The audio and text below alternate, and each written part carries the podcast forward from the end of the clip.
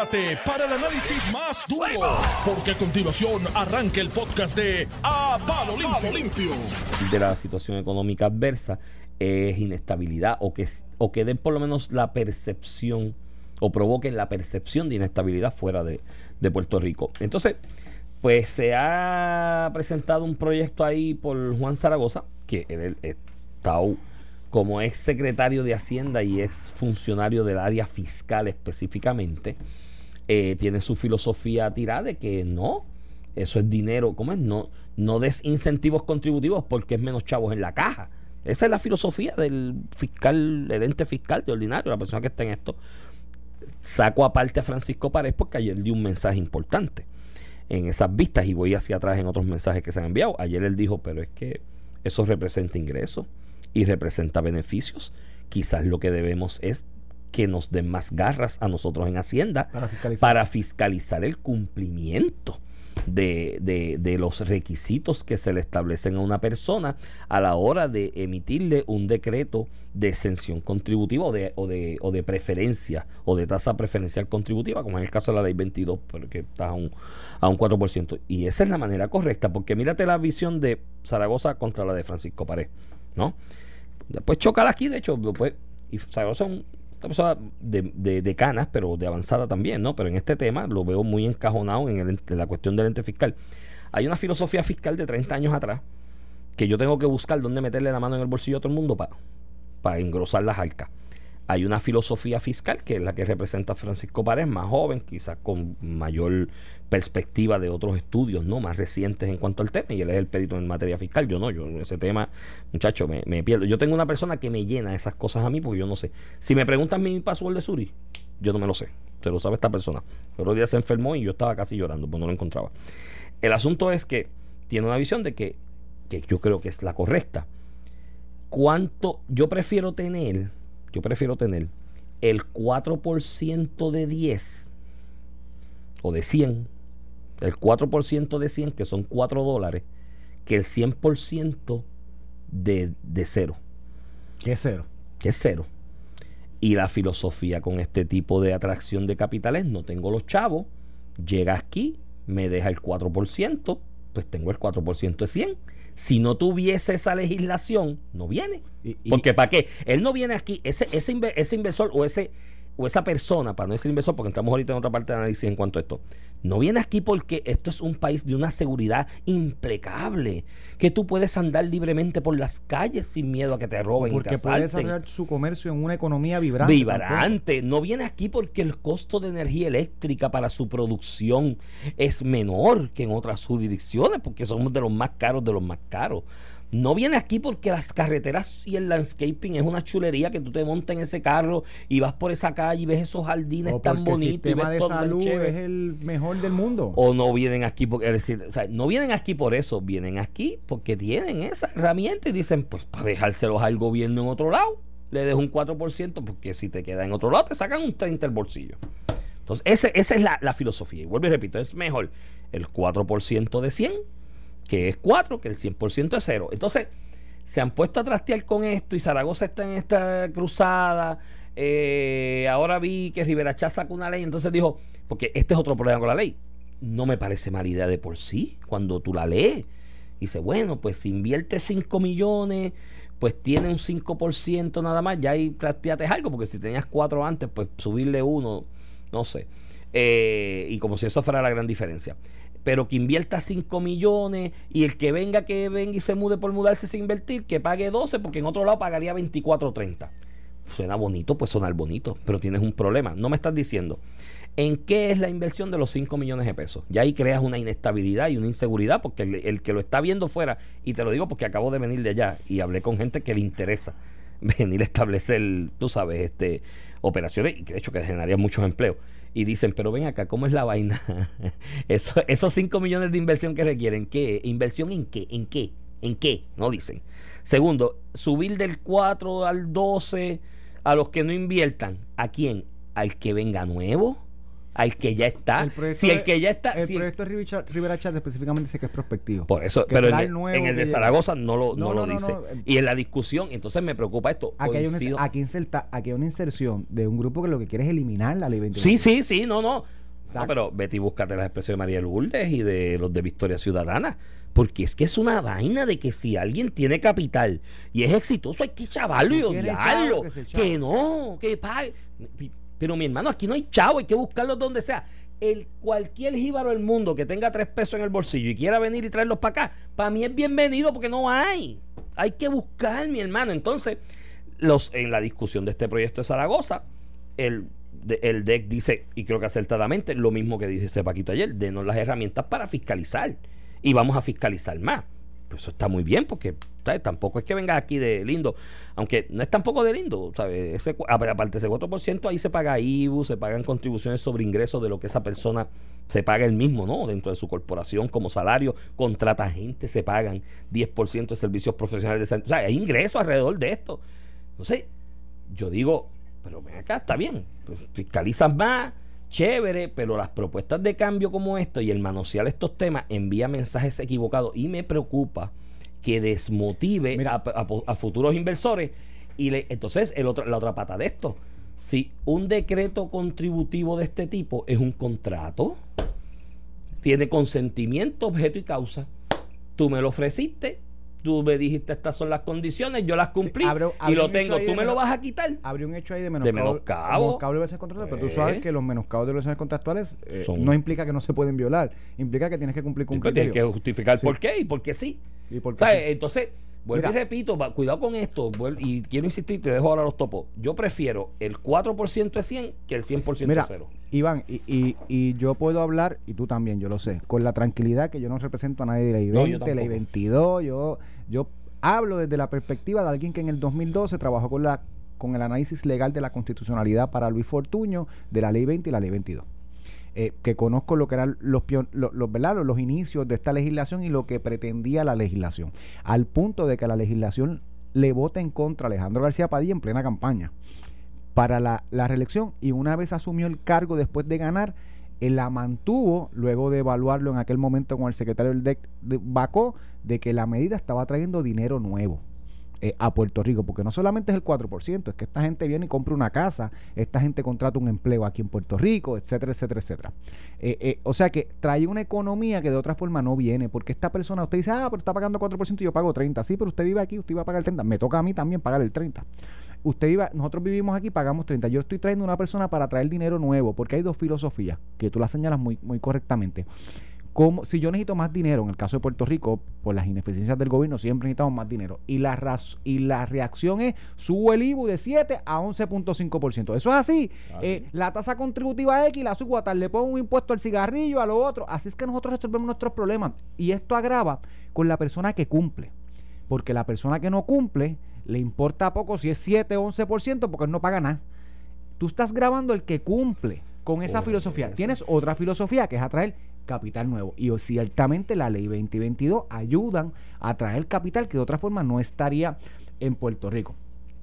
Y la, la efectividad de la ley, de las leyes a nivel de traer ese ingreso, ha estado ahí. No, no solamente que la legisló el, el- Partido No Progresista, la cumplimentó y la siguió una administración del Partido Popular posterior y una administración del Partido Nuevo Progresista posterior. Y, y- y ahora voy a un poco eh, a, lo que, a lo que es mi crítica. Yo de verle en este tema hubiera esperado más de Zaragoza, porque yo les reconozco a Zaragoza con su bagaje profesional privado y público, que es un funcionario eh, de, de primer orden, que, Sí, que, sí, que, que- pero- que- pero que- está cuadrado en que tú, podrías, que tú podrías razonar temas económicos como este. Y la cruzada que él ha tenido, y escucha, porque una cosa es lo que tú señalas, que señala Paco Párez. Eh, eh, una cosa es nosotros fiscalizar la ley para que cumplan, porque eso exige que tenga unos empleos, una residencia permanente aquí, que de- deje unos donativos a, insti- a instituciones sin fines de lucro. La ley exige unas cosas y ha, ha habido una crítica, yo creo que con razón, de que estos tipos se han pasado eso, muchos de ellos, se han pasado de eso, ellos. se han pasado eso por donde no les da el sol y no lo cumplen. Vamos a fiscalizarlo más. Entonces tú tienes a Zaragoza hoy, después de haber sido secretario de Hacienda. Porque si como secretario de Hacienda tú no fiscalizaste eso, o sea, tú no puedes venir hoy a decir, lo voy a eliminar por ineficiencias del gobierno. ¿Qué herramienta le vamos a dar a Hacienda para que pueda fiscalizar cosas que tú no hiciste? Pues vamos a mirarlo desde esa perspectiva. Porque al final del día, el, mira, y ya la discusión no es si la ley 2022 es buena o mala. La discusión es el mensaje que le damos al, mundo, para invertir en Puerto Rico. Tienes un un vehículo contributivo para atraer gente y a mitad de camino lo quieres cambiar con discursos populistas, Iván, porque son discursos populistas. Ay, que estos pagan poco y nosotros pagamos más. No, estos tipos están trayendo chavos que no vinieron de, otra forma. Con un discurso populista, estás tú dañando el nombre de Puerto Rico, porque el que va a invertir mira eso dice que, que, que allí, allí me cambian cada que allí me cambian cada cinco años la cosa, yo no puedo meter 20 millones de pesos allí porque me voy a chaval. Entonces, eh, y, y, con, y, esto lo quiero empatar con Manuel, con Manuel Sidre como secretario del DEC, a quien yo estimo mucho, lo quiero un montón. Creo que era lo que le hacía falta al DEC eh, para, para quitar la burocracia y promover el empresarismo, porque siempre he dicho eh, que quién mejor alguien que, que haya luchado contra el sistema y, y que lo conozca y que lo conozca Pero entonces el discurso del DEC, Iván, yo me pregunto si está en sintonía con lo que es el discurso de la política pública. Entonces de momento contratan a un economista de izquierda, Caraballo Cueto, que si tú le miras en sus redes sociales, todo ha sido un ataque a la administración del PNP y a Pedro Pierluisi.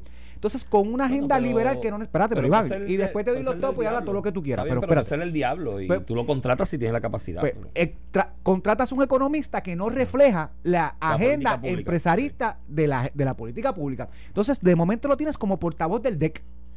E incluso sustituyendo lo que se supone que está haciendo Manolo Cide, dando entrevistas de cómo tenemos que subir el impuesto y cambiar los sistemas contributivos, cuando estás mirando eh, a un economista eh, fuera de lo que es un sistema de gobierno, de lo que la proyección que tú tienes en el mundo, tienes a una persona dañando el nombre de Puerto Rico y la estabilidad. Entonces, ahí yo me pregunto, el secretario del DEC Manolo Sidre, deberían intervenir en este asunto y dejar las pautas claras, porque cuando hablan ellos, habla la administración del Partido No Progresista liderada por Pedro Pierluisi, que tiene una, agencia, una agenda política pública que no necesariamente es la que ellos están reflejando.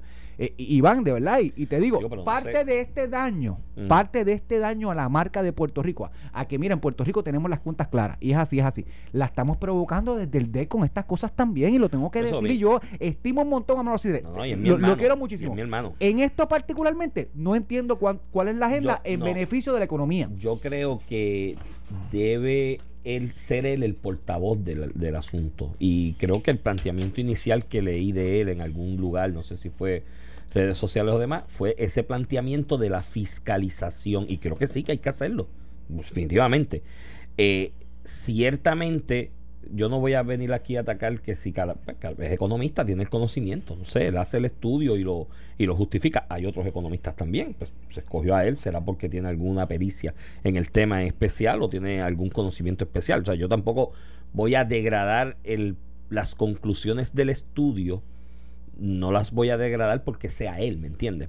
No voy a atacar el, el, el mensajero y llegaría a sus conclusiones. Y, y vuelvo y te repito, las conclusiones no son descabelladas, suenan razonables y me hace sentido eh, las conclusiones mismo. El asunto es cómo se transmite el mensaje. Y creo que en este aspecto puedo coincidir contigo en que no es Caraballo Cueto el portavoz, no debe ser debe ser el propio amigo Manolo Sidre como secretario del DEC. Que es un gran comunicador. es un excelente comunicador y explicar claramente el alcance o la intención de cada planteamiento que surge de las conclusiones de ese estudio y qué es lo que se va a hacer con el mismo dándole tranquilidad al inversor, porque mírate, mírate, mírate lo fácil que es esto.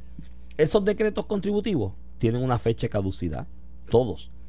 Cuando esto creo que es hasta el 2035 creo que son a 15 años hasta el 2035, dependiendo de, de cuándo lo, lo, lo, emite. En esos discursos, en esos, en esos decretos de contributivos, si vas de alguna manera a trastear con la ley, primero creo que se debería dejar establecido claramente que sería para de manera prospectiva para los futuros, ¿no? Y establecer una y eso podría ser que terminemos matando la, y lo el beneficio. podría ser. Es que tenemos que tener cuidado con estas pero cosas. Pero antes de eso, tú sabes lo que yo hubiese hecho antes de llevar ese mensaje. Yo empiezo a llamar uno por uno los que tienen esos decretos. Ven acá, ya sea ellos directamente o a través de sus representantes, porque casi todos ellos tienen unos representantes ahí legales y qué sé yo qué. Pues yo los empiezo a llamar uno a uno. Y yo, ven acá, mira, estamos analizando esto, te, estoy fiscalizando, pero aparte estoy, estoy analizando esto. Dame tu opinión y busco un consenso entre todos. Porque yo estoy seguro, mira, mírate las cosas cuando se hacen bien y cuando no se hacen bien. Aquí en un momento determinado, alguien despertó y se le ocurrió meterle la mano en el bolsillo a las farmacéuticas aquí, a los de la ley está 150 y pico, los de... La 154. La 154. Alguien un día despertó y dijo, le voy a meter un 4% a eso, de un día para otro. Eso creó una inestabilidad y un malestar en ese mercado que bendito es de lo mejor que hay aquí. Si tú eliminas esa gente, ese sector económico del país, tú lo sacas, poniéndote a trastear mucho con el 10, el 12%. Terminamos, terminamos hundirnos. Mi hermano, hay que comprar un pasaje de los de 99 pesos de ida porque una tercera parte del presupuesto ese que aprobaron antier viene de ahí. Dos mil millones de dólares. Dos mil de de, manera directa, pero 154. indirecta. No, no, de manera directa son dos mil, pero de manera Sí, indirecta sí. llega a mil más. Eh, la economía O sea, que genera. La genera de comida son de, de esos 10 mil millones de presupuesto que estaba todo el mundo aplaudiendo y dándose, ay, aprobamos un presupuesto nosotros mismos, 3 mil vienen de ahí. Aquí una vez a un genio se le ocurrió meterle un 4% de un día para otro.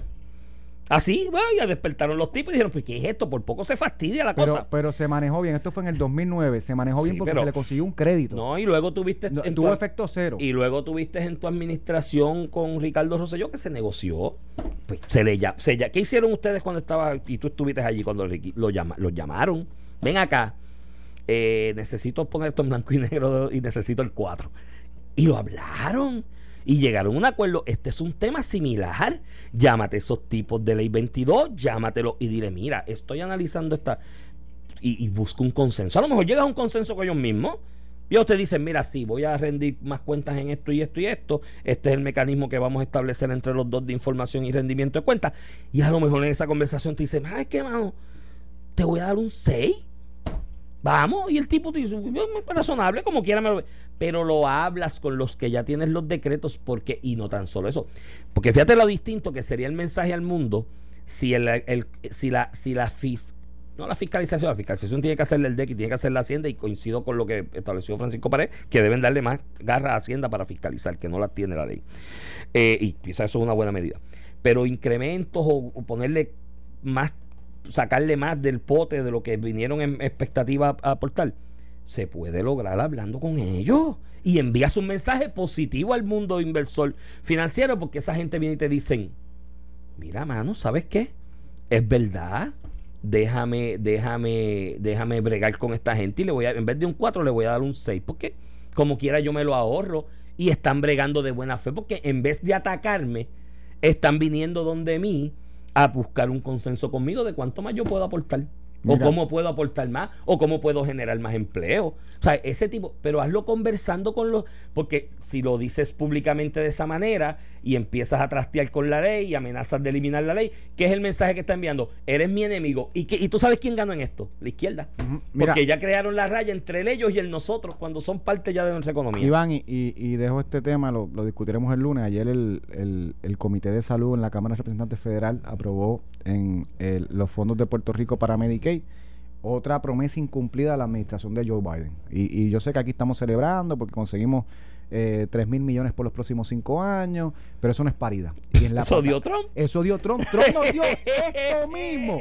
Trump nos lo dio por dos años. Y Los el Partido amigos- de- Demócrata nos prometió paridad. No nos dio paridad, Los- nos incumplieron ayer. Los O sea, amigos de Biden aquí, vamos a estar con Biden, que nos Eh, va a dar nos igualdad y le dio lo mismo Mira, a otro. Mira, antes de irnos, no. sobre eso el Partido Democrático, esto muy rápido, me escribe un amigo y dice de los hipócritas en Puerto Rico que en el Partido Pro- Popular promueven el cannabis y en el Partido Demócrata votan en contra, En de los contra. programas de gobierno Mira, del con cannabis. eso nos vamos y nos vemos el lunes y vamos fin de semana. Esto fue el podcast de Palo Limpio de Noti1630. Dale play a tu podcast favorito a través de Apple Podcasts, Spotify, Google Podcasts, Stitcher y notiuno.com.